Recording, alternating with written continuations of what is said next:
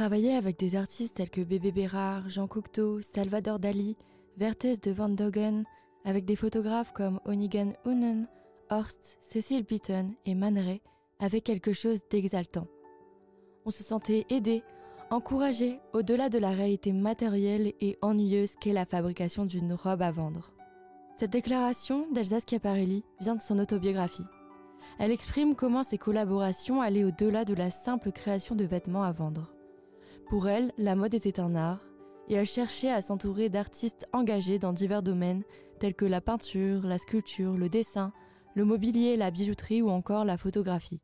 Bonjour à tous et bienvenue dans Mode éclectique, le podcast qui explore la diversité de la mode sous toutes ses formes. On se retrouve pour la découverte d'un créateur de mode qui a façonné l'histoire. Comme vous l'aurez compris, aujourd'hui nous allons parler d'Elsa Schiaparelli. La couturière Elsa Schiaparelli, surnommée la couturière inspirée, considérait la mode comme un art et était entourée d'amis artistes qui la voyaient comme une artiste à part entière. Impliquée dans le milieu de l'avant-garde, notamment le mouvement surréaliste, elle a animé brillamment la vie parisienne. Mais reprenons dès le début. Née en 1890 au Palais Corsini à Rome, Elsa Schiaparelli était la fille d'universitaire et une descendante des Médicis. Dans sa jeunesse, elle étudia la philosophie et elle écrivait des poèmes érotiques. C'est à l'âge de 20 ans qu'elle part pour Londres en 1910 où elle rencontre Willem de Wen de Kerlor, qu'elle épousa deux ans plus tard. Après un déménagement aux États-Unis et la naissance de leur fille atteinte de poliomyélitite, elle demanda le divorce en raison des difficultés financières liées au coût des traitements médicaux de sa fille. Désargentée, elle s'installa à Paris et se lia d'amitié avec les dadaïstes. C'est à ce moment qu'elle commence à développer un intérêt pour les marchés aux puces et les antiquaires. Bien qu'elle ne savait pas coudre à ses débuts, Elsa Schiaparelli découvre sa passion pour la mode après avoir travaillé chez Paul Poiret. En 1927, elle lance sa propre marque dans son appartement de la rue de l'Université, proposant des créations novatrices pour la ville et les loisirs. Ses premiers sweats, datant de la même année, arboraient des motifs géométriques cubistes ou des papillons, dont un grand nœud en trompe-l'œil sur fond noir et blanc qui reporta un vif succès. L'effet d'illusion d'optique de cette pièce en noir et blanc captiva les admirateurs à travers le monde, propulsant ainsi la renommée internationale de la maison Schiaparelli. Le pull est alors adopté par des actrices et célébrités de l'époque. Un magazine américain va même publier le patron sans mentionner le nom de la créatrice. Vogue le qualifie même de chef-d'œuvre. Ainsi, ce pullover tricoté main fit d'elle la reine du tricot et popularise ce vêtement comme un élément chic du vestiaire féminin, préfigurant ainsi le sportswear. Ensuite, en 1828, à Paris, Elsa Schiaparelli ouvre son premier magasin nommé Pour le sport, aux 4 rues de la Paix. Dans l'année qui suit, elle élargit sa collection de mailles en y ajoutant des pyjamas de plage, des costumes de bain, des ensembles sportswear en tweed, des tenues de ski et des robes du soir. Son premier parfum, nommé S, est également lancé. Par superstition, la plupart de ses parfums seront nommés avec des noms commençant par la lettre S. Un an plus tard, en 1929, Elsa Schiaparelli devient la première à utiliser des zips visibles en haute couture, à la fois décoratifs et fonctionnels. Elle anticipe également la stratégie des licences pour développer sa marque, une pratique qui deviendra courante dans l'industrie de la mode plus tard. En tant que femme moderne et innovante, elle dépose un brevet pour un maillot de bain une pièce avec un soutien-gorge intégré, concept qui sera ensuite adapté pour ses robes. De plus, elle est pionnière en proposant des robes portefeuille en haute couture.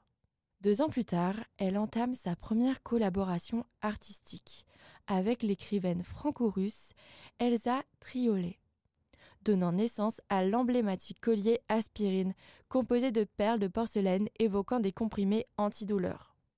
C'est le début d'une série de collaborations avec des artistes renommés tels que Jean Cocteau, Salvador Dali ou encore Man. En 1932, elle lance une première série d'accessoires surréalistes avec le Madcap, un chapeau en maille très original pouvant prendre diverses formes. Ce chapeau, largement copié, rencontre un succès international. Elsa Schiaparelli a une appétence particulière pour la création de chapeaux uniques et d'accessoires surréalistes. En 1935, la maison investit l'hôtel de Fonte-Pertuis au 21 Place Vendôme, conçu par l'architecte d'intérieur Jean-Michel Franck en collaboration avec le sculpteur suisse Alberto Giacometti. Ce lieu novateur combine boutique et atelier sur 5 étages et 98 chambres. Elsa Schiaparelli lance la formule Stop, Look and Listen pour sa collection de 1935, marquant son succès médiatique et commercial. Elle crée le parfum Shocking et la couleur signature Shocking Pink, présenté comme un parfum de couture avec un flacon et un emballage soigneusement travaillés. Ce parfum, inspiré par Mae West, devient un best-seller pendant près de trois décennies. Comme vous l'aurez remarqué, à nouveau un parfum commençant par la lettre S. En 1938, Elsa Schiaparelli a lancé sa collection Zodiac, marquant une étape importante dans l'histoire du prêt-à-porter de la haute couture. Une de ses pièces emblématiques est la cape brodée par Le Sage ornée de motifs célestes et d'un masque solaire en fil d'or. S'ensuit également la fameuse cape rose shocking Phoebus, emblématique de la collection cosmique de l'hiver 1938-1939. Cette dernière a été dessinée par Christian Bérard. Elle tient son nom de la présence d'un masque rayonnant. Le nom Phoebus est le nom latin en effet d'Apollon dans la mythologie romaine qui signifie le brillant. Avec l'arrivée de la guerre, en 1940, Elsa décide de quitter Paris à cette période occupée pour aller vivre à New York. Elle confie alors sa maison de couture à son bras droit pour maintenir son rôle économique et social. Très investie pour la France libre, elle multiplie les initiatives outre-Atlantique. Après la guerre, en 1945, Elsa revient dans sa maison de couture et présente une nouvelle collection en septembre, participant à l'exposition du théâtre de la mode pour relancer la haute couture en France. En 1946, elle crée la garde-robe Constellation, adaptée aux femmes voyageant de plus en plus. Cette garde-robe comprend six robes, un moto réversible et trois chapeaux pliables, le tout pesant moins de 6 kg. Cette collection capsule jette ainsi les bases du prêt-à-porter moderne. Elle collabore par la suite avec Salvador Dali pour le parfum Le Roi Soleil, dont le flacon en forme de soleil surplombant un socle rend hommage à Louis XIV. Malgré une grève dans ses ateliers, sa collection de 1950, audacieuse et jeune, remporte un grand succès. En 1953, trois ans seulement plus tard, elle crée les costumes de Tsatsa Gabor pour le film Moulin Rouge de John Hudson. Mais c'est seulement en 1954 qu'Elsa Schiaparelli décide finalement de fermer sa maison de couture pour se consacrer à son autobiographie Shocking et à cause de difficultés financières. Elle décède dans son sommeil en 1973.